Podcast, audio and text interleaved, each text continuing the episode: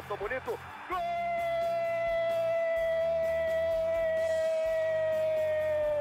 Uma grande jogada de Renato pela direita. Partiu Luan, dominou o lance, é bom, o lance é bom, o lance é bom, o lance é bom. Olha o gol, olha o gol, olha o gol. Golaço do Grêmio. Para Everton, chegou, fez a finta, outra boa jogada, cruzamento. Olha a chance, olha o gol, olha o gol, olha o gol, olha o gol, olha o gol. Gol do Grêmio! Torcedor tricolor, iniciando mais um podcast aqui em Gé. Globo, episódio 262. E o Grêmio Futebol Porto Alegrense é o vice-campeão brasileiro de 2023. Do vice da Série B ao vice na Série A. Que mudança d'água para o vinho nos últimos 365 dias. E muito, muito mesmo passa pelos pés de um jogador que deu agora um adeus definitivo para a massa tricolor. Luizito Soares no Maracanã, no templo do futebol brasileiro, contra o campeão da América, contra um time que vai jogar no Mundial de Clubes. Soares deitou e rolou, marcou duas vezes e liderou a vitória gremista pelo placar de 3 a 2 com direito a um golaço, driblando o goleiro Fábio. E se tivesse golaço em pênalti, seria na cavadinha, né? Dois golaços de Luizito Soares. Então, o Grêmio é vice-campeão brasileiro, deu adeus a Soares está no G4, por consequência, vaga direta à Copa Libertadores da América. E agora o foco é na renovação de contrato com Renato Portaluppi. Tudo isso e muito mais a partir de agora, ao lado de João Vitor Teixeira, repórter de GE. Globo. Fala, Joãozito, aquele abraço. Um abraço, Bruno, um abraço para Keck, todos que estão nos escutando. E assim, é um fechamento assim. A gente já falou no, podcast passado, um destino que a gente não queria, não queria que o Soares saísse mas um fechamento assim com, com, com chave de ouro. É, o Soares ainda não tinha feito gol no Maracanã e fez logo dois, dois golaços. É, vai deixar saudade. É, eu, eu vi ontem um comentário no Twitter seguinte: como o Soares é tóxico, porque ele vai sair mesmo assim, continua fazendo gol, continua, parece aumentando essa saudade. É impressionante. O, o Keck, seja bem-vinda novamente. Um grande abraço. Kathleen Rodrigues, direto do Rio de Janeiro, nossa torcedora, influenciadora aqui de Gé. Globo. Fala aqui!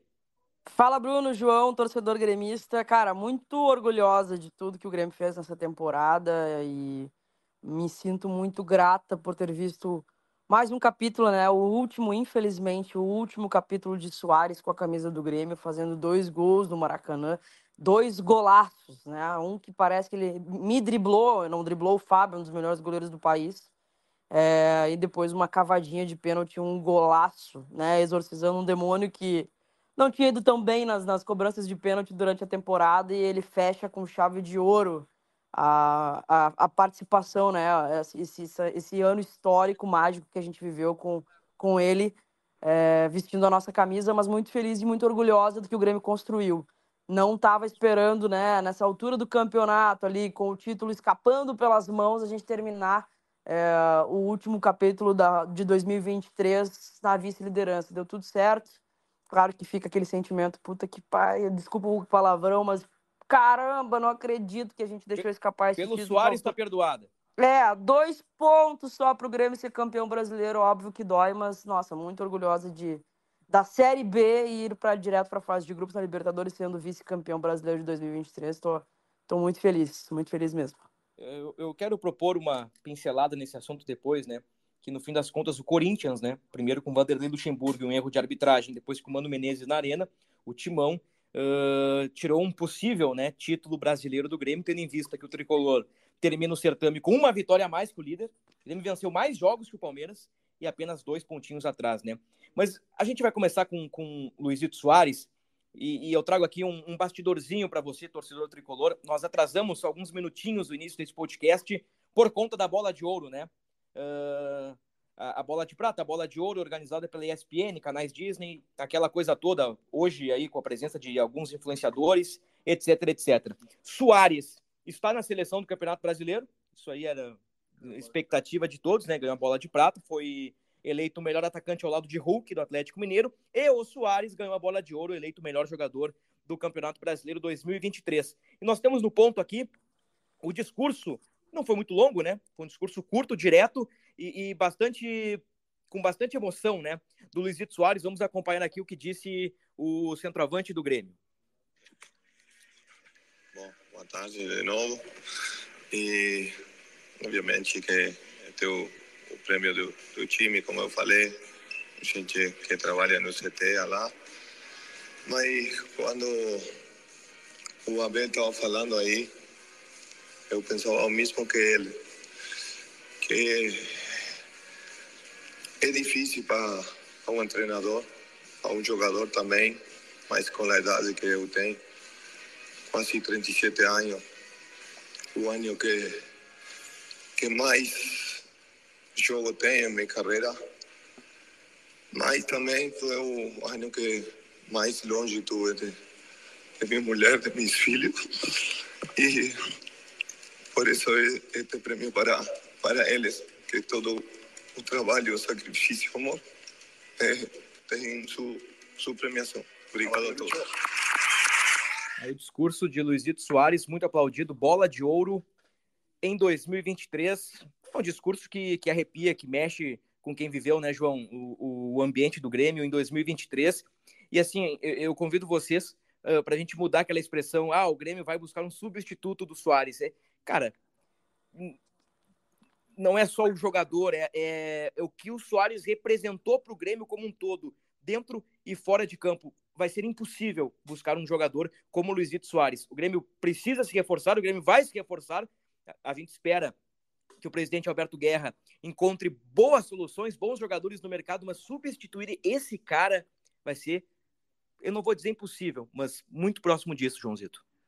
É, Bruno, e assim, eu acho que esse, eu, eu, particularmente achei bem marcante, assim, esse discurso do Soares, eu ainda não tinha visto uh, ele, ele emocionado a esse ponto, assim, uh, porque no discurso dele ele cita que quase, com quase 37 anos, fazer a temporada que, eles, que o Grêmio conseguiu fazer, que ele fez, mas ele dedica o prêmio ali à família dele, né, a, a mulher e aos filhos que Uh, ao mesmo tempo que foi uma, uma grande temporada dele, também foi o ano que ele mais esteve longe dos filhos e da, e, e da mulher, porque na Europa as viagens são menores, né, Bruno? Os, os, jogadores conseguem, o calendário é menor, são, são menos jogos, os, os jogadores conseguem ficar mais próximos de suas famílias. Aqui no Brasil já é um pouco mais puxado, e aí eu acho que indica também o verdadeiro motivo dele estar tá deixando o Grêmio. Ele aproveitou, ele fez história aqui no ano que teve aqui, é, porém, ele já está num, numa reta final de carreira e já, já a, a, prioridade já é outra, já é um convívio maior com, com os filhos e com a esposa, assim, com a família em geral. Então, é, eu acho que eu, me marcou bastante, assim, um astro do futebol que já teve grandes conquistas. Ele vem aqui, uh, consegue o título de craque do campeonato e se emociona a esse ponto, assim, me marcou bastante. E respondendo tua pergunta, eu acho que assim, realmente não, não, não é difícil tu, tu encontrar um substituto, tu vai ter que pegar o Lewandowski, que é o terceiro maior goleador em atividade do mundo. Uh, não tem como. Então, assim, eu acho que o Grêmio pode, tem, assim, tem que tirar de lição o, o exemplo do Soares, o, o, principalmente da parte profissional, o quanto ele se dedica nos treinos. Acho que quem vai ficar no Grêmio tem que levar isso como aprendizado, como um legado do, do que o Soares deixou. E o departamento de futebol vai ter que trabalhar para montar um time, uh, não para buscar um, um centroavante à altura, mas eu acho que um bom centroavante, mas também um time mais, mais como é que eu posso te falar, mais completo, assim, me pareceu um time muito torto esse ano, muito dependente do Soares, o que, ok, tu pode depender do Soares, porque tu tem o Soares lá na frente. No próximo ano tu não vai ter o Soares, então tu vai ter que ser mais criativo e montar um time melhor ainda. É um time mais equilibrado, né? Exato mais equilibrado. Quer que quero te ouvir aí, Luiz Soares, centroavante do Grêmio até dezembro, né? Até 31 de dezembro, eleito o melhor jogador do campeonato, ele recebeu a bola de ouro nesta quinta-feira. Merecido demais, né? Acho que não tinha como ser diferente. Que privilégio ver Luizito Soares jogando no Brasil e ainda mais no meu time. Eu estava no Maracanã ontem e eu vi torcedores do Fluminense aplaudindo os dois gols. Primeiro o golaço driblando o Fábio e depois o golaço de pênalti numa cavadinha maravilhosa. Que capítulo, né? É, encerra da maneira da melhor maneira possível, né? Ele desfrutando, ele falou que deu uma entrevista dizendo que queria que a mulher, a mulher falou que ele era para ele se divertir e tudo mais, e é isso que a gente vê é um cara extremamente competitivo que se diverte em campo e que contribui demais. Vai, vai ficar esse ano vai ficar marcado para a história do futebol brasileiro, ainda mais para quem é gremista. Né? Eu concordo com, com o João, acho que não tem, concordo contigo, Bruno, também, não tem como substituir, a não ser que fosse o Messi, né? Hum, é. Que também é latino e tudo mais. Acho que nem o Lewandowski teria tanta importância e relevância como teve o Soares, por tudo que ele fez e por ter um pouco das nossas raízes, de chegar na concentração e na, na zona mista, tomando um chimarrão, tomando um mate, falando um portunhol bacana, tendo essa identificação de, de entrega e tudo mais. Acho que isso faz muito da nossa cultura aqui do Rio Grande, lá no Rio Grande do Sul. E isso é muito massa, assim, essa identificação que o torcedor teve. Ele, o Soares, ele é, ele é o típico jogador que é a cara do Grêmio, assim, a cara que a gente viveu vendo o Grêmio jogar de uma forma que nunca vai desistir, de entrega, de, de raça, sabe? De, de deixar tudo em campo e ele é, representou muito bem essa, essa, nossa, essa nossa cultura, assim. É, foi incrível, é, é, é muito triste é, saber que não vamos mais contar com o Soares. A direção tem aí uma, uma missão muito complicada. É, não vai ter um substituto, acredito eu, por tudo que, que ele deixou aqui, não só dentro de campo, mas o quanto ele trouxe fora dele, né? O Grêmio está chegando aí daqui a pouco a 120 mil sócios. Claro que se não tivesse Soares, o Grêmio não estaria onde está, é, onde esteve, né? O, acabar o Campeonato da maneira que acabou. Uma pena mesmo que por dois pontos ele não sai daqui campeão brasileiro, mas muito merecido a bola de prata, a bola de ouro. É, sai daqui do futebol brasileiro certamente com muito carinho também. Fiquei bem emocionada de ver ele se emocionar com isso também, sabe? Certamente os, os filhos vão ter um, um, um carinho muito é, grande pelo Grêmio, pelo, pelo futebol brasileiro, e isso, obviamente, é motivo de orgulho para gente. Para efeitos de comparação, o presidente anterior do Grêmio, Romildo Bolzan Júnior fez fortes movimentos para contratar o centroavante uruguaio Edson Cavani, o que na época todos nós tratamos como uma grande tacada. É. Se Cavani fosse contratado, todos nós consideraríamos uma excelente contratação. E vejam só a dimensão de Luizito Soares. Se o Grêmio traz hoje Cavani, parece que o Grêmio perde, parece que é menos do que Soares. Cavani uh, não desempenha no Boca o alto nível da Europa, né? Mas seria uma peça de hierarquia, um centroavante que, nas mãos do Renato, numa Libertadores, num contexto de Grêmio, poderia uh, apresentar mais do que no Boca Juniors. Seria um, uma contratação, sim, de, de, de, um certo impacto, mas não preencheria aquilo que o Soares deixa, né? Então, vejam só, né, como o Soares está em outra prateleira, né? E até para ser justo, não podemos lá na frente, aqui eu digo hoje, para lá na frente não cometer este erro de comparar. Ah, o Grêmio contrata o João para substituir o Soares. Aí o João perde um gol. Poxa, mas tinha o Soares, o João não joga nada. Não dá para fazer isso, né? A gente tem que ter eh, esse senso de justiça e de equilíbrio para analisar o cara que vestirá a camisa 9 do Grêmio no próximo ano. Dito isto, Soares, 54 jogos, 12 pelo Gauchão, 33 no Brasileiro, 8 na Copa do Brasil, 1 na Recopa, 29 gols e 17 assistências. O Soares participou de gols, marcando ou dando passe em 85% dos jogos em que esteve em campo. Ou seja, 85% dos jogos em que esteve em campo, o Soares ou fez gol ou deu assistência. Esse número realmente ele é assustador. Ele, ele é muito forte e mostra a importância desse cara para o time do Grêmio e para o time do técnico Renato Portaluppi. Muito bem, eu quero abrir agora um parênteses antes de falarmos de Renato, que há uma negociação em andamento aí para definir a, a prorrogação de vínculo com o clube. Eu tenho aqui as apostas, Keck. Não sei se tu te lembra, lá em janeiro, eu perguntei, Ketlin Rodrigues, o Grêmio na Copa do Brasil, o Grêmio no Brasileirão, e quantos gols marcará Luiz Soares? Tu lembra disso, né, Keck? Lembro, lembro. Vamos, vamos aos resultados? Vamos. Vamos ver se alguém cravou aqui. Ketlin Rodrigues, eu começo contigo. Grêmio campeão gaúcho. Certo. Check. Ponto para Keck. Um pontinho para Keck. A Keck apostou nas quartas de final da Copa do Brasil.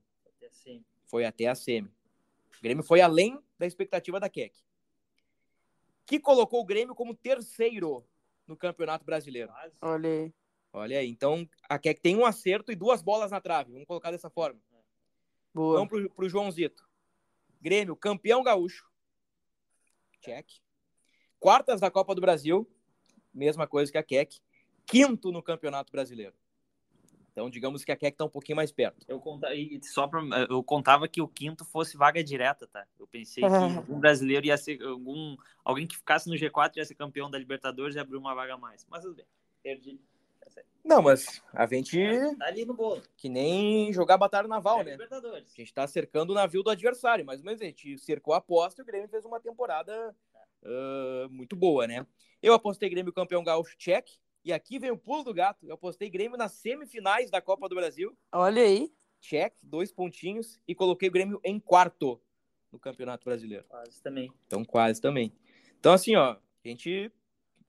E, e foi uma projeção. Se a gente pega janeiro lá, como o Grêmio vinha da Série B, aquela coisa toda, a gente não sabia se o Soares ia estourar. Bem É. otimista. né? É, a gente foi muito otimista. E o Grêmio foi lá e foi até melhor, né? Melhor. Foi até melhor do que a nossa projeção, que já era otimista. Número de gols de Luizito Soares. Foram 29, né? Aí eu passei longe. Kathleen Rodrigues, 35. João Vitor Teixeira, 23. E eu coloquei 27. Quase. Caraca. Se o Soares não faz os dois gols contra o Fluminense, eu cravava, na Cravava. bucha. Na bucha. Então, assim, fomos otimistas também com o Soares, né? Que, cara, hoje no futebol brasileiro, um, um- um jogador eh, meter 20 gols, a gente já considera um número extremamente interessante, né? O Soares fez quase 30. A última Ah. vez que um jogador fez, fez mais gols que o Soares nessa temporada foi o Jonas. É, foi o Jonas em 2010, se não me engano. Que ele fez 42, 42 gols, gols. se eu não me engano. Até foi artilheiro do Campeonato Brasileiro. Ele passou o Diego Souza, que, se eu não me engano, na primeira temporada de 2020, que acaba em 2021, foram 28 gols, se eu não me engano. Ele acabou passando o Diego Souza e aí, ah, enfim, fez a temporada de mais gols desde Jonas. E o Jonas meteu muito gol naquela temporada. Não à toa, né? Como dissemos, artilheiro do Campeonato Brasileiro. E... e tinha uma parcela da torcida que não gostava do Jonas e eu não conseguia entender isso, cara, porque eu sempre achei o Jonas um jogador extremamente útil. Extremamente útil. Ele era um, um coadjuvante que tinha um traços de protagonismo, né? Metendo um gol atrás do outro. Mas enfim, o Jonas é, é debate do passado, né? Eh, e aqui estamos nas nossas apostas. E para confirmar que é que aqui é, aí é um, um equívoco desse, desse cara aqui, que não confere os palpites de um jogo para o outro, né? Eu poderia, talvez, nas metas, nas metas para 2024 é melhorar nesse quesito, né? Que a gente dá palpite e não confere os resultados. Mas desta vez eu conferi. E Ketelin Rodrigues cravou o Grêmio 3, Cravei. Fluminense 2. Cravou bonito, Kek. Cravei lindamente. Pena que eu não botei no meu site de apostas lá. Podia Só botei vitória do Grêmio. É, eu coloquei 3x3 e o, o Joãozito colocou 2x2. 2x2, né? Já tá pagando bem esse teu 3x2 aí, Keck. Baia, tá pagando li- lindamente. Com Certo, 10 pilinha. ia, ia pagar alguns almoços aqui no Rio de Janeiro. Uma dezena ia virar uma centena. Com 3 a 2 fácil. Fácil, fácil, fácil. Muito bem. Falamos aí do Luizito. ãh, alguns números aí do jogador. Rodamos a declaração dele na bola de prata. Falamos sobre as nossas apostas. Aliás, em janeiro, né? Faremos de novo. Ali quando o Grêmio eh, der uma encorpadinha no elenco, talvez ali meados de janeiro, uma semana antes do gauchão, e aí a gente dá os nossos palpites, as, as nossas metas para 2024, né? Num, claro que num- numa brincadeira, mas com um fundinho de expectativa, né? E neste ano temos, digamos, um plus a mais, né? Que é a Copa Libertadores da América. E o detalhe é que nós não apostamos na Recopa. Eu não lembro se a gente levou de barato a Recopa, se a gente não deu a importância devida ou se a gente apostou depois da Recopa. Eu realmente não lembro. Mas a gente pode apostar na Recopa, né? Que Grêmio e São Luís se enfrentarão novamente em 2024 na Recopa Gaúcha. Muito bem. Antes do assunto, Renato Portaluppi, tô que nem apresentador de televisão dos anos 90, guardando a atração para para depois para segurar a audiência, mas eu quero te ouvir que é que em relação a, ao Corinthians. Não é que o Timão foi, digamos assim, um dos responsáveis pelo Grêmio não ter sido campeão brasileiro? Tu te deu conta disso, disso Keck? Sim, eh, principalmente depois da coletiva do Renato ontem. Antes de- da coletiva, eu tava, bah, se tivesse vencido o Corinthians na Arena, né? ah, a história seria diferente aqui no Maracanã. E aí o Renato vai pra coletiva e lembra do pênalti, né? Não dado lá em Itaquera e tudo mais. Claro que são coisas que a gente vai lamentar, mas a gente pode lamentar várias outras também, né? O empate com o Bragantino em casa, numa entregada do Diogo Barbosa ali no finalzinho. É não ter vencido nenhum jogo contra o Fortaleza. É, perder para o Vasco naquela quando o Vasco tinha nove pontos, o Santos também começou ganhando em todos os jogos fora de casa. Exatamente. Então assim são vários jogos que a gente pode se lamentar, né, de não ter tido, é, de não ter vencido e não ter é, conquistado esse campeonato brasileiro, porque faltou muito, muito, muito pouco, né? Mas eu te confesso que eu, eu procurei não pensar tanto nisso, não me martirizar tanto nisso e tentar ver o copo meio cheio mesmo, assim. Porque como a gente viu aí né, nas nossas apostas lá no início do ano, o Grêmio foi além das nossas expectativas. E isso a gente já tinha o Luiz, Luiz Soares no, no elenco. Se a gente fosse pegar lá no ano passado, quando o Grêmio subiu contra o Náutico, eu tenho certeza que ninguém, nem mais o mais otimista imaginaria ninguém. Que a gente chegaria aonde chegou, sabe? Óbvio que a gente vai se lamentar pela perda do título, né? Porque tínhamos chances reais de ser campeão brasileiro, mas eu acho que a gente tem que enxergar o copo cheio. E o Grêmio foi muito além das nossas expectativas nessa temporada, num ano de reconstrução. Né? Olhar para os nossos adversários que subiram com a gente, que estavam aí até a última rodada, brigando para não cair, todos eles sendo SAF, né? O Grêmio aí com o apoio do seu associado, chegando a batendo recordes de associados no clube é, nessa temporada, a gente tem que se orgulhar, a gente tem que comemorar os feitos do Grêmio nessa temporada e claro, né? Assim como uh, o Grêmio quis trazer o Cavani, que era o segundo maior artilheiro da história do Uruguai, acabou trazendo o, o, o Soares, que era o primeiro. Eu vou pensar que a gente bateu na trave nesse ano para que a gente conquiste algo maior no ano que vem, com um pouco mais de, de, tranquilidade, um pouco mais de dinheiro também, né? Porque o Grêmio faturou uma, uma boladinha aí com essa vice-liderança que a gente não estava contando. Tava... Nessa última rodada, eu estava querendo ali, ó, vamos gravar o, o, quarto lugar aqui lindamente, é isso aí, e para a fase de grupos da Libertadores e ver o que acontece no ano que vem. Então fui surpreendida aí com a vice-liderança, com uma graninha a mais. E agora é, é formar um time competitivo para o ano que vem, que vai ser cheio pra caramba. Eu fiz de cabeça aqui, se eu esqueci uma data, me ajudem, por favor. Grêmio vice-campeão brasileiro em 2008. Aí eu me refiro a pontos corridos, tá, gente? Era dos pontos corridos de 2003 para cá, sendo que a partir de 2006, no atual formato com 20 clubes. Grêmio vice em 2008, ano que o Grêmio abre 11 pontos e perde para o São Paulo do Murici. Grêmio vice em 2013, aquele ano que o Renato ora joga com três zagueiros, ora joga com três volantes, ora joga com três atacantes, né? Kleber, Barcos e, e companhia. Uh, mas pelo que eu lembro, o Grêmio não disputou aquele campeonato, o Cruzeiro disparou e foi campeão com uma larga gordura, uma larga vantagem, mas o Grêmio foi vice-campeão. E agora 2023. São três vices, né? E aí, Keck, aí, aí a gente pode aumentar um pouquinho né, o, o recorte, adicionando o rival. O Inter foi vice em 2005, foi vice em 2006, foi vice em 2009, foi vice em 2020, foi vice em 2022. O que, que eu quero dizer com isso ao colocar o rival na conversa? É que o futebol gaúcho, aí eu puxo para o nosso estado, né? Uh, vou regionalizar. Nós ainda não conquistamos o Campeonato Brasileiro de Pontos Corridos. Ah eu fiz a matéria para o GE dos maiores jejuns do futebol brasileiro no que diz respeito ao campeonato brasileiro. E o maior jejum é do Guarani, que não ganha desde 78, 45 anos. O Inter não ganha 44 anos, então não é nem pontos corridos, né? O Inter já não ganha uma penca de tempo. E o Grêmio não ganha desde 96, desde ah. o formulismo. O Grêmio já não ganha há, há bastante tempo, né? Então é, é, muito curioso, né? Que nós temos nossas dificuldades de, de, de logística por, por estarmos no sul do país, o centro ali, o, o, a região sudeste tem as suas facilidades tudo mais, mas o futebol gaúcho compete, mas não ganha, né? E é muito curioso isso, porque o Grêmio poderia ter vencido o campeonato. É, por, é, é. Por todas, com todas as dificuldades possíveis que a gente pode ter no campeonato de pontos corridos, com todos os, os, os motivos que nós podemos elencar e citar como obstáculos, o Grêmio ficou a dois pontos de ser campeão. Um, é. um jogo do Corinthians, que fica marcado, né? Porque o Grêmio naquele jogo poderia ter sido líder na arena. O pênalti escandaloso não marcado para o Grêmio. E aí eu, de novo, defendo o futebol gaúcho e não quero olhar para o azul nem para o vermelho agora. Mas o mesmo Corinthians, né, um, o mesmo problema de arbitragem, né, coincide com o outro lado. Né, os dois lados uh, sofreram com erros de arbitragem contra o mesmo time. E não estou criando teoria das, da conspiração, apenas elencando aqui uma coincidência, né? Porque o ah. pênalti uh, não marcado para o Grêmio lá é um absurdo. É, o pênalti é o lance mais absurdo do campeonato e não foi marcado. E tudo bem, Grêmio ganha do Corinthians lá 5 a 4 Talvez não tivesse somado outros pontos, a gente não sabe, né? como é, como é que seria a reação em cadeia de tudo isso.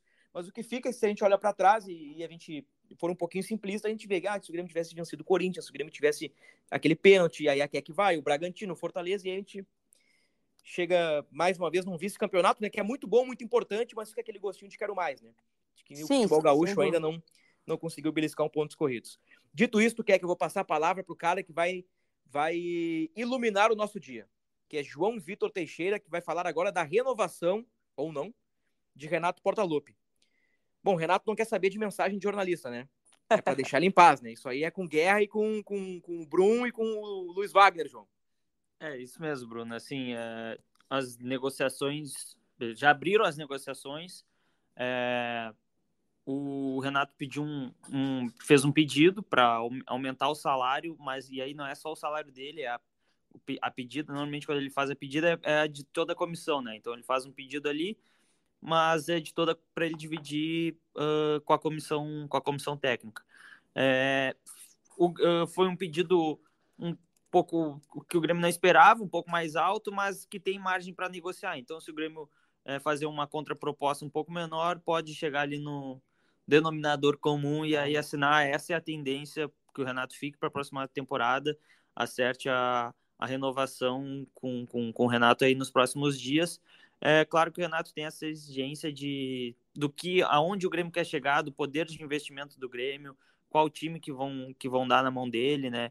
uh, tem todas essas questões, mas não deve ter muitas complicações assim essa renovação e a, a, hoje, né, nesse momento que a gente está falando, que tudo indica a tendência é que o Renato e o Grêmio devem, devem chegar a um acerto para essa, essa renovação.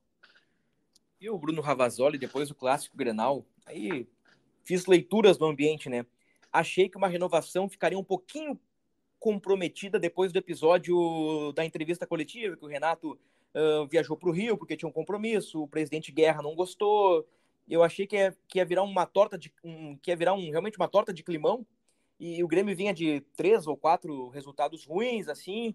E eu fiquei meio um. Acho que azedou. Acho que pode azedar. E o Grêmio fez o pacto, fez uma reta final de campeonato maravilhosa, né? O Soares como carro-chefe dentro de campo. As relações estão boas, pelo que sabemos, né, João? E, e eu aponto a renovação. É leitura, tá, gente? Eu aponto, e o João trouxe aqui informação. Eu aponto como uma tendência a renovação do Renato, né? Só que eu já esperava, Keck. Aí estamos gravando na tarde de quinta-feira. Eu já esperava, depois do jogo, o Guerra dizia: não, Renato, nosso treinador, papapum, renova até. Ou quinta-feira de manhã, Grêmio renova com o Renato. Eu achei que isso aí já, já seria assunto batido. Mas, pelo jeito, eles têm alguma coisa para conversar, né? Ah, eu acho que acho que ficou muito mais a, a questão de comemorar o, o, ano que foi feito ontem, né? Acho que até o, o Guerra chegou a ser questionado sobre isso. O que, que falta para ir ali no Renato agora, no, no vestiário e, e, renovar? Acho que ele deixou muito mais, não, vamos. Foi um ano cansativo. Chegou, o Renato chegou na coletiva, inclusive, esbaforido, né? Brincando, dizendo que estava cansado, porque foi realmente um ano pesado, né? Um ano intenso demais, né? Então, acredito que eu não vejo tanta dificuldade em renovar com o Renato. Acho que se as duas partes querem, e eu acho que as duas partes quer, querem, né? Uh, não vejo dificuldade. O Renato nunca dificultou muito o processo para isso, apesar do ano passado ter, ter, tido, acho que, umas duas ou três reuniões. Mas acho que vai ser de forma tranquila, sabe? Ela, vamos acalmar. O ano acabou ontem, né? O Grêmio tem aí uh, ainda uma despedida do Soares para fazer. Anunciou aí que o Soares vai se despedir no aeroporto, da torcida e tudo mais. Depois é passar um fio, chega daqui a pouco colar aqui no Rio de Janeiro, dar uma conversada com o Renato, pagar um churrasco para ele, um chopinho e ver o que, que ele vai que ele vai pedir para ficar e tentar chegar num denominador comum. Não vejo uma, uma dificuldade para renovar com o Renato também. Acho que o Renato já fala como treinador do Grêmio, já pensa no ano que vem, é e tem todos os méritos para continuar sendo treinador do Grêmio. Né? Foi um grande trabalho, talvez um dos trabalhos mais autorais do Renato no comando do Grêmio nessa temporada e tem que renovar mesmo. Claro que não vai entregar o mundo para o Renato, né? Também achei que depois daquela coletiva não dada no Grenal, o clima tinha azedado um pouco, mas aparentemente se resolveram e o resultado veio, né? O Grêmio foi, foi além das expectativas, eu acho que da própria direção. É claro que é, o objetivo era estar na Libertadores. Eu lembro até que o Guerra chegou a falar de, não sei se de forma direta ou se daqui a pouco na pré, mas nosso objetivo é estar na Libertadores e o Grêmio foi além. Então acho que daqui a pouco é esperar um pouquinho passar essa euforia, né? É, não sei se descansar por muito tempo, mas daqui a pouco dar um pulo aqui no Rio de Janeiro, daqui a pouco até o Guerra pode ter ficado por aqui, não sei qual a situação, mas não, não acredito em nenhuma dificuldade para renovar com o Renato para o ano que vem. É, eu também acho. Acho que, que o Renato vai renovar o contrato por pelo menos um ano, né? Sem multa, como geralmente é o contrato do técnico Renato Portaluppi com o Grêmio. Agora, Joãozito, dissemos aí que o Grêmio é vice-campeão, isso aí para o planejamento de 2024 é uma maravilha, né? Uma maravilha isso aí. Ah, com certeza, Bruno. É, mas eu, assim, eu estava refletindo ontem sobre isso, como futebol muitas vezes ele, ele não é um tanto quanto coerente, né? Porque o Grêmio, na minha opinião, termina o ano muito bem, assim, como a gente falou já, vice-campeão brasileiro, campeão do Gauchão, semifinalista da Copa do Brasil, um ano que está voltando da Série B. É, eu concordo muito com o que o Renato, o Renato às vezes até é repetitivo nas entrevistas, acaba falando que tinha jornalista que, que exigia que o Grêmio fosse campeão. Eu, eu acho que o Grêmio fez um ano muito bom, assim, é, como tá aí a prova que foi acima das nossas expectativas. Porém, eu vejo um trabalho muito grande para o departamento de futebol fazer agora, durante esse período. Eu acho que o departamento de futebol vai ter um trabalho gigantesco para montar esse elenco. Eu acho que o Grêmio, eu já falei aqui no, no podcast, eu não acho que o Grêmio tem uma tem uma base de time formado. Eu acho que ele tem jogadores ali que podem permanecer e que serão titulares no, no próximo ano. Uh, mas não sei se uma base formada. Eu vejo o Grêmio tendo que contratar um número alto assim de, de, de jogadores, porque quando, quando o Grêmio precisou usar o banco de reservas nesse ano, é, normalmente não, não correspondeu assim, sabe? O quem saiu do banco de reservas, o, o Grêmio não tinha muitas opções que pudesse mudar a história de uma partida ali, sabe, no banco de reservas. Então, é, eu vejo o Grêmio tendo que contratar zagueiros, eu vejo o Grêmio tendo que contratar pelo menos, de repente, algum lateral esquerdo, não sei, uh, a não ser que se, se, se defina que vai apostar no Cuiabano, né? É, eu acho que tem que contratar volantes, porque o Grêmio sofreu com essa posição, porque o Vila Sante uh, foi convocado para. era convocado para a seleção, e detalhe, né? O Brasileirão não vai parar na Copa América do ano que vem, então o Vila Sante provavelmente vai jogar a Copa América, vai desfalcar o Grêmio aí por um mês, então já tem que pensar nisso também. Uh, então eu vejo o Grêmio tendo trabalho aí uh, para contratar aí, principalmente no ataque, né? O Grêmio vai ter que contratar ponta, vai ter que contratar os jogadores da, da característica que o Renato pede, além do centroavante que a gente já falou. É, e, e assim, para mim, eu, eu, acho que o ponto negativo é que o Carbajo e o Cristaldo, assim, não, não conseguiram confirmar o que a gente esperava deles lá desde o início do ano. Acho que eles tiveram bons momentos, uh, mas muito esporádicos, assim. Acho que o Cristaldo, ele foi tanto quanto irregular, ele fazia um jogo mal, outro bom, às vezes ficava três jogos mal e aí daqui a pouco fazia um bom jogo, uma boa partida. Então eu vejo, eu, apesar do Grêmio terminar o ano muito bem, eu vejo uh, e também já projetando uma, uma disputa de Libertadores, né? Pensando alto, já que o Grêmio deu essa. Nos, no, nos deixa sonhar um pouco mais alto, já com essa temporada que ele fez agora. Eu vejo o, Grêmio, o departamento de futebol tendo um, um longo trabalho aí para essa montagem desse elenco para 2024. Fecho 100% contigo. 100% contigo. Pela saída do Soares, pelas lacunas que tem no elenco, né? Pelas dificuldades de grupo. Vai ser um desafio e tanto, né? Vai ser um desafio e tanto é um, uma bronca aí que o Grêmio vai ter que assumir com o seu departamento de futebol para reforçar o elenco, né? Porque se pegarmos a, a, última janela, o Grêmio trouxe jogadores, mas assim, poucos, né, deram uma resposta, né? O Iturbe não deu a resposta, o Bessossi deu ali uma resposta em dois ou três jogos. O, o João Pedro Galvão foi titular em alguns jogos, mas a resposta foi pequena. Uh, o Rodrigo Eli veio e, e e digamos que talvez tenha sido o único que se afirmou assim, né? Apesar, uh, da, lesão. apesar da lesão que teve recentemente, apesar dos pênaltis, né? Eu, eu, vi que o pessoal tava pegando no pé do Rodrigo ali depois do jogo, que colocou, fez dois pênaltis no Maracanã e colocou na mão na bola, né? Na semifinal da Copa do Brasil contra ah, o Flamengo. Pior. Acho que o gol do Arrascaeta de pênalti. E contra o Fluminense, né? No gol do John Arias de pênalti. Mas é isso, né? É isso. Ele vai ter um trabalho e tanto pela frente, com certeza, né? Um, um trabalho que será monitorado à distância, né? Por Renato Portaluppi, uh, da sua casa no Rio de Janeiro, ou quem sabe até das areias quentes de Copacabana, né? Uhum. Mas Ipanema, uh, Ipanema. Ipanema, né? Ipanema. Então a gente sabe que que o Grêmio precisa reforçar. E, e já tem um reforço garantido, né? Um cara que estava um contrato encerrando e agora tem contrato até o fim de 2026. O Grêmio comprou, contratou definitivamente Everton Galdino. Elogiado nesse podcast, né? Elogiado por nós três nesse podcast. O Grêmio comprou 70% até o fim de 2026. Sabe valores, João? Não, não sabemos ainda. Mas é curioso, né? Porque eu estava até no almoço aqui na empresa, conversava com o João e dizia, cara, tudo bem que o Galdino foi, foi bem, acho que pelo que ele mostrou, assim, ele é um cara que pode ser muito eficiente para grupo, né? Para a próxima temporada. Fez gols, contribuiu, um jogador operário, mas assim, um contrato de três anos é bastante, né? Eu esperava um vínculo aí até meados de 25, sabe? Um ano e meio de contrato. Mas enfim, né? Uh... Achei bastante também. É, é bastante, é bastante. Muito bem. Nós temos para fechar o podcast aqui, que é aqui, uh, possibilidades de saídas, né? Que tem gente com contrato encerrando e tem gente que pode ter se despedido do Grêmio, ou do banco de reservas, ou do último treino, ou já dentro de campo, como é o caso do Luizito Soares, né? O que, que tem para nós aí, João, de, de, de, de, jogadores com contrato expirando? Podemos começar pelos goleiros. Ah, primeiro o Kaique, né? Contrato expirando agora, vai, vamos ver se o Grêmio vai, vai renovar com ele ou não. Uh, e o, o Grando, até uma informação de Jeremias, é que o Grêmio deve renovar com o Grando, mas uma renovação de, sim, terminar, para o termo de contrato curto, mas já prevendo uma negociação. Uh, então já tem, já apareceu interessados no Grando, informação de Jeremias. É, o Grêmio deve fazer esse movimento de, de renovar com ele, mas já pensando numa, num negócio, num, num futuro negócio uh, do, do Gabriel Grando. Provavelmente um empréstimo, então, talvez com opção de compra. É, pode ser, pode ser. Uh, os laterais não tem ninguém com vínculo se encerrando agora. O, o João Pedro está encaminhado, né? João Pedro caminhado, tá encaminhado. A, renovação. Os zagueiros, sim, Bruno Alves até já falou em tom de despedida, né? não, não deve permanecer no Grêmio. Bruno Vini aí vai de uma avaliação também do departamento de futebol, se vai querer permanecer com ele ou não. O Jeromel também é uma. O Grêmio vai, vai, vai sentar para conversar com o Jeromel, porque tem um contrato longo, um contrato alto, né, um, um valor alto.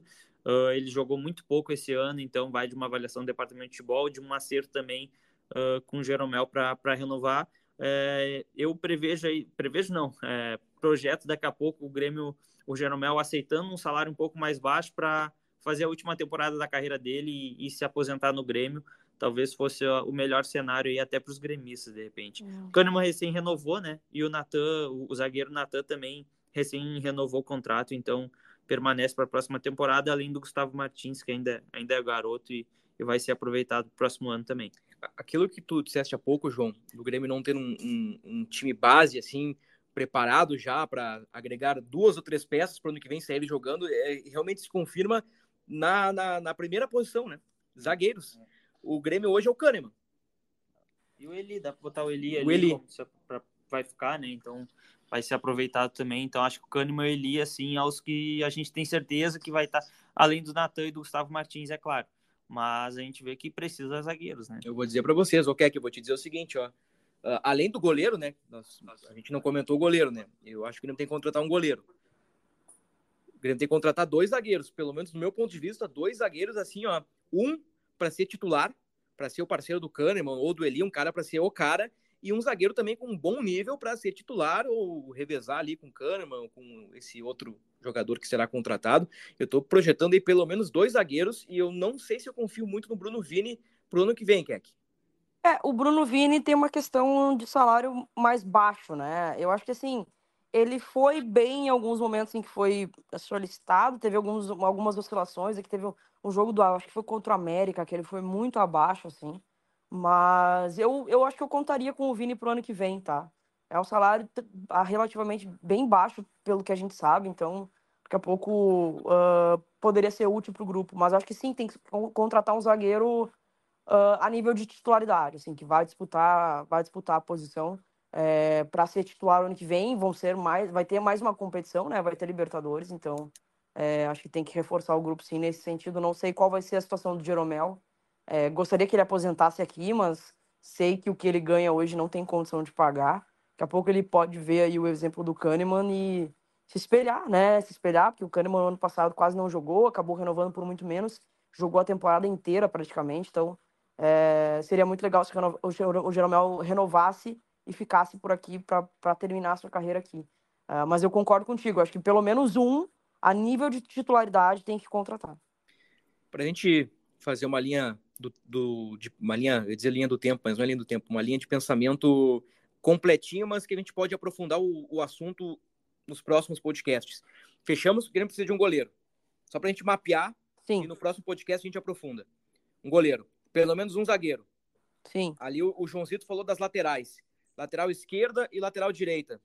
É, eu assim, eu, eu não sei se, se daqui a pouco o Grêmio não pode ter algum garoto na base para ser aproveitado para ser reserva, compor o grupo. É, eu tenho minhas, minhas dúvidas a respeito do Fábio, porque um jogador que se lesionou muito esse ano, uh, tanto que em, no, no, no, jogo contra antes agora o jogo contra o Vasco uh, ele saiu no primeiro tempo e teve que improvisar o Gustavo Martins na direita e já tinha improvisado no Gustavo Martins já contra o Corinthians então é, eu, eu tenho dúvida, não sei se contratar, mas daqui a pouco é o caso de tu achar um garoto na base, se o João Pedro manter, claro, a, a performance desse ano, que eu acho que foi, foi bem satisfatória, assim, eu acho que o João Pedro foi muito bem, se, tem tudo para seguir no, no, próximo ano, né, não tem por que se desfazer esse jogador, aproveitar ele, é claro que a gente eleva a régua porque tem uma disputa de Libertadores ali na frente, né, Uh, mas eu acho que daqui a pouco, se for, se for para contratar nas, nas, laterais, talvez para grupo ali um lateral direito, direito ou um lateral esquerdo. Uh, concordamos que não seria, digamos, uma prioridade. Não, não é uma prioridade. Então fechamos por enquanto um goleiro e um zagueiro, né? E quando a gente diz um goleiro e um zagueiro é para o cara chegar e ser titular do Grêmio, né? Vamos para cara, a meia cancha. Eu, eu, vou te dizer que ah. o, o Reinaldo me irritou bastante aí nesses últimos jogos, hein? Eu não sei se eu confio nele pro ano que vem, não. Ah, mas aí o Reinaldo é um cara de salário mais elevado, aí traz um titular e negocia o Reinaldo. Pois é. Fica com dois, aí tem o Cuiabá Tem que pensar também. essa questão aí, porque o Reinaldo, olha, irritou bastante nesses últimos jogos. E lembrando que assim, o... a gente não tem um lateral incontestável na seleção brasileira, né? É. Então é. é. uma posição difícil realmente se encontrar. Eu, assim, eu, eu entendo a Keck, o Reinaldo chupou bala em alguns jogos aí, mas o Reinaldo é um cara que tem um nível interessante para a Série A. Eu, eu, eu, eu, daria mais um voto de confiança para o Reinaldo aí. E ele saiu do São Paulo lá, uh, muito criticado, né? Ele ficou bastante tempo lá no São Paulo, mas ele também teve bons jogos, né? Ele deu umas osciladas aí, mas eu, eu acho que é um jogador que tem nível para jogar no Grêmio.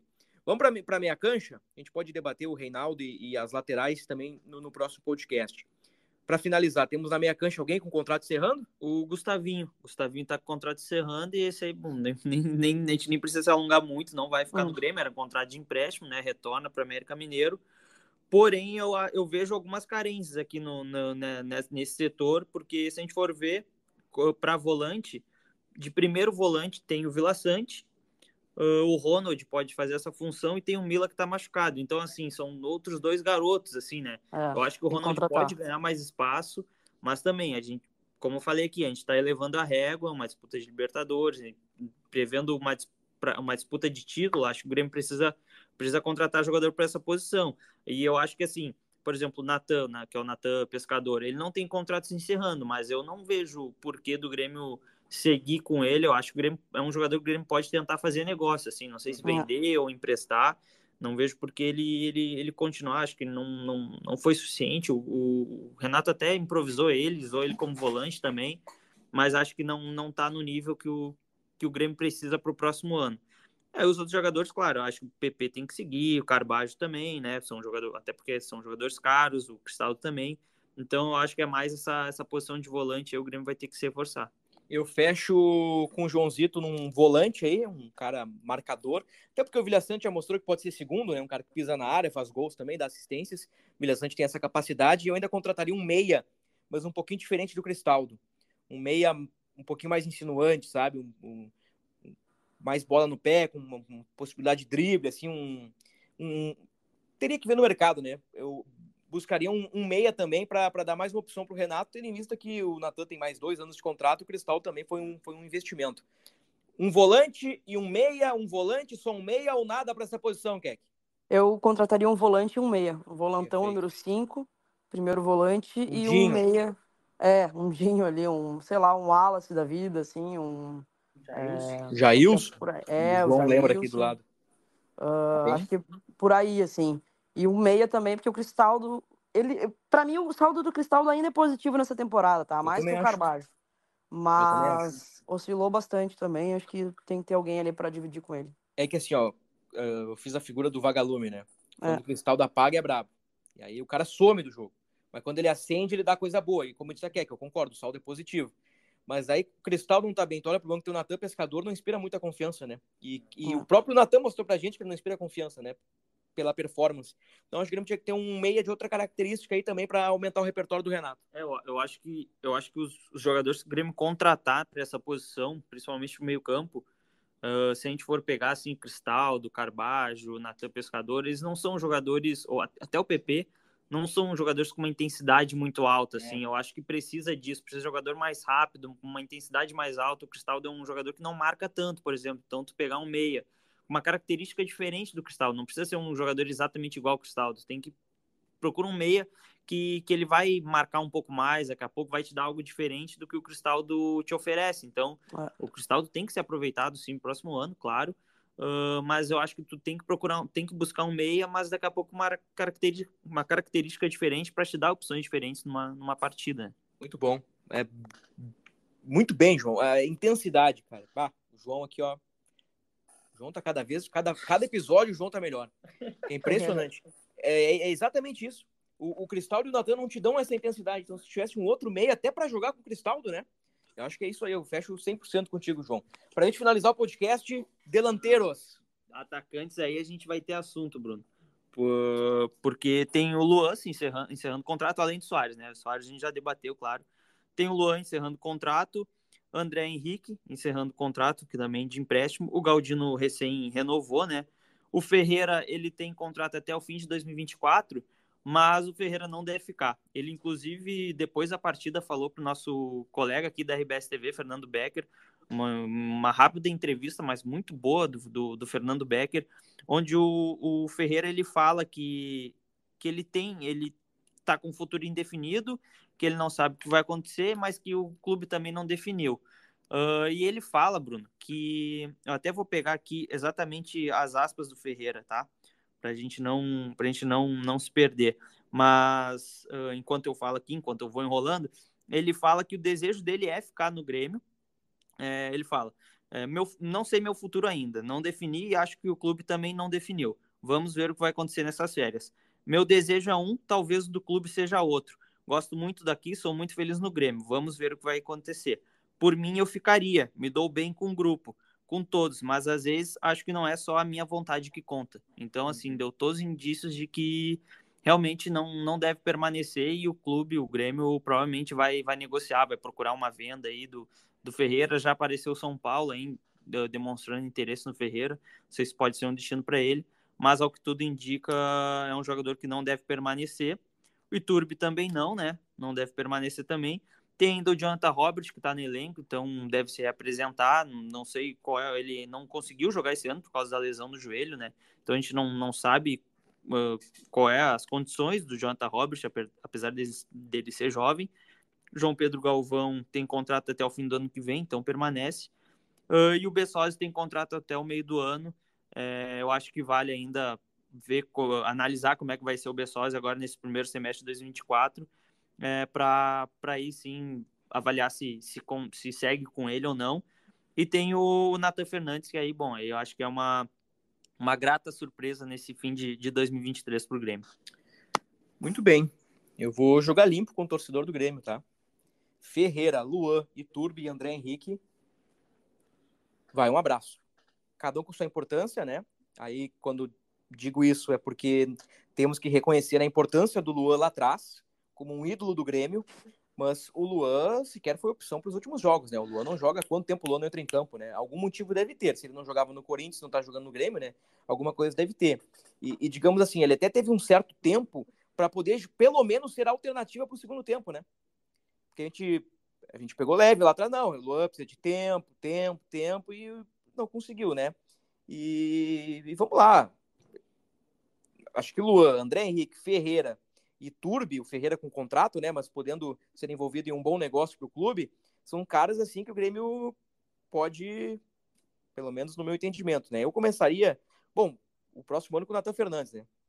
Para mim, o ataque do Grêmio começa por Natan Fernandes. Ainda teria Galdino, Bessosa e João Pedro Galvão. Ou seja, dois pontas e dois centroavantes. É no mínimo. No mínimo. Ainda mais que o Renato gosta de ponta. É isso, Keck? É por aí, por aí. Acho que tem que contratar sim, uh, tem que reforçar essa posição. Olha, tirando o Soares, que não vai ficar, só o Galdino me inspira um pouquinho de confiança aí. O Ferreira fez algumas boas partidas, mas algumas boas partidas, mas já, já acho que já é o quarto ano do Ferreira que não afirmou, né? Se for pensar racionalmente, sim, com o Luan. Só que eu não consigo pensar racionalmente com o Luan. Eu, hum. eu daria mais uma oportunidade para ele no Gauchão. Vi aí um, uma ideia de modelo de contrato para o Campeonato Gaúcho, eu acho que seria interessante. Ele não teve, não entrou nos jogos, né? Não teve oportunidade, muito pelo que pra, uh, por aquela ideia que o Renato falou, de daqui a pouco colocar ele numa fogueira, ele não tá preparado ainda, não tem ritmo de jogo, ficou muito tempo sem jogar. Então eu, eu tendo a ter um pouco mais de paciência com o Luan por, por pelo que ele representa, assim. Então acho que eu daria a oportunidade de, de botar para jogar no galchão, sei lá, uns seis meses de contrato, como fizeram com o Diego Souza. Uh, mas o restante também. Eu, eu tinha uma, uma, pontinha com o André Henrique, eu acho que ele tem ferramenta, tá? Não queria, não acho que ele, ele seja de todo mal, assim. Mas pensando grande, pensando em Libertadores e tudo mais, acho que tem que, tem que é, ser um pouco mais racional nisso e tem que contratar, sem dúvida alguma. Fechamos então um goleiro, um zagueiro, um volante, um meia, dois centroavantes e dois pontas. É isso. Isso aí. É isso aí, né? Dois centroavantes, dois pontas, quatro, cinco, seis, sete, oito. Tudo bem, vamos lá. Um ponta e um centroavante para ser titular. Então, para titular é um goleiro, um zagueiro, um volante, um meia, um ponta e um atacante. Tudo bem, o cara meia pode ser brigar para ser titular e pegar um banco para o Cristaldo no início, né? Ou jogar com o Cristaldo, né? Não necessariamente no carteiraço os caras vão chegar e jogar, mas jogadores de nível, é isso que a gente está propondo aqui. Então são pelo menos seis caras para todas as posições. É, é o, o Joãozito, eu falei, o João tá cada, cada. Que nem vinha o João, né? Cada episódio ele tá melhor. O departamento de futebol do Grêmio vai ter um senhor trabalho para entregar um time competitivo para o Renato no ano que vem. É, e, e, eu, eu bato nessa tecla assim das características. Acho que o Grêmio precisa procurar é, nos jogadores que for contratar características diferentes do que já tem, assim, sabe? É, por exemplo, o Grêmio não, não teve esse ano um jogador que atuasse pela direita ao estilo que o Renato gosta, e aí a gente bate na tecla do, do Ramiro, que foi lá um tempo atrás, o Alisson chegou a ser esse cara, não, não jogou tão bem aqui no Grêmio, mas chegou a ser esse cara, então daqui a pouco, dentre esses pontos, joga, pegar um, um jogador que tem uma característica um pouco mais de marcação para dar essa, essa opção para o Renato mesmo.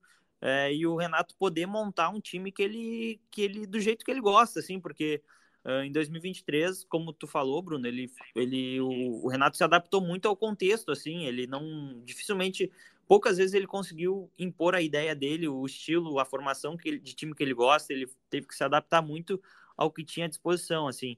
É, e claro, contando com a genialidade do Soares lá na frente, que não vai ter em 2024. Então, tem que levar isso em consideração. Acho que o Grêmio tem bons jogadores no elenco que vão ser aproveitados para 2024. É, eu acho que tem que cuidar com carinho do PP, porque o PP se lesionou muito uh, e sempre no, na, mesma, na mesma perna, na mesma coxa. Então acho que tem que ter um cuidado com esse jogador para ele poder jogar ao longo de todo o ano. Claro que às vezes tem uma, uma lesãozinha ou outra, mas que não tem como evitar. Mas eu acho que, que o PP ele fez falta em vários momentos nesse ano. Então, acho, enfim, acho que acho que é isso, assim, tem que procurar jogadores com características diferentes para dar uma opção maior, um leque maior de opções para o Renato. Muito bom. Dito isto, vamos encerrando o nosso podcast do Grêmio, episódio 262. Algo acrescentar aí do Rio de Janeiro, que é aqui, além de um chopinho sem colarinho? Ah, é isso mesmo. Vou tentar dar uma volta daqui a pouco em Ipanema para ver se eu encontro o Renato lá, dou um abraço nele. Mas agora é curtir um pouquinho, acabou a temporada de 23 para mim também. E agora vou ficar até sábado aqui no Rio de Janeiro, dar uma relaxada, uma descansada e me preparar para o ano que vem. Então tá. Um abraço, que aqui. Abraço, abraço, tamo junto. Até o próximo podcast. Até o próximo podcast. Confirmando que na sexta-feira pela manhã, né, o, o Soares vai se despedir do torcedor do Grêmio. O tricolor coloca nas redes sociais como nosso último adeus. 8 de dezembro no aeroporto Salgado Filho, a partir das 7 horas da manhã, no portão 8, na Avenida Sertório, por onde ele desembarcou, né? Então, Soares desembarca em Porto Alegre pelo portão 8 e ele embarca aí, não sei se para Miami, para Montevidéu, para o Uruguai, pelo mesmo portão 8. Joãozito, muito obrigado. Valeu, Bruno. Foi um grande campeonato brasileiro, uma, uma baita rodada, assim, da 38 rodada. A briga lá de baixo foi, foi gigantesca, foi muito legal acompanhar. Prazer estar com vocês ao longo desse ano. A gente vai, ainda vai, vai ter mais assuntos. Agora é mercado, né, da bola. Vem aí Hum. a central do mercado. Vem aí quem chega, quem sai, quem fica, quem renova, quem sobe da base. Um bom período, né? É um bom período. É um período muito gostoso, de muitas especulações, de muito trabalho, mas é um período muito gostoso. Ponto final do episódio 262 aqui do podcast do Grêmio, Gé. Globo. Voltamos na próxima semana com a projeção do Grêmio para 2024, quem sabe, com a renovação de Renato Portaluppi. Até a próxima.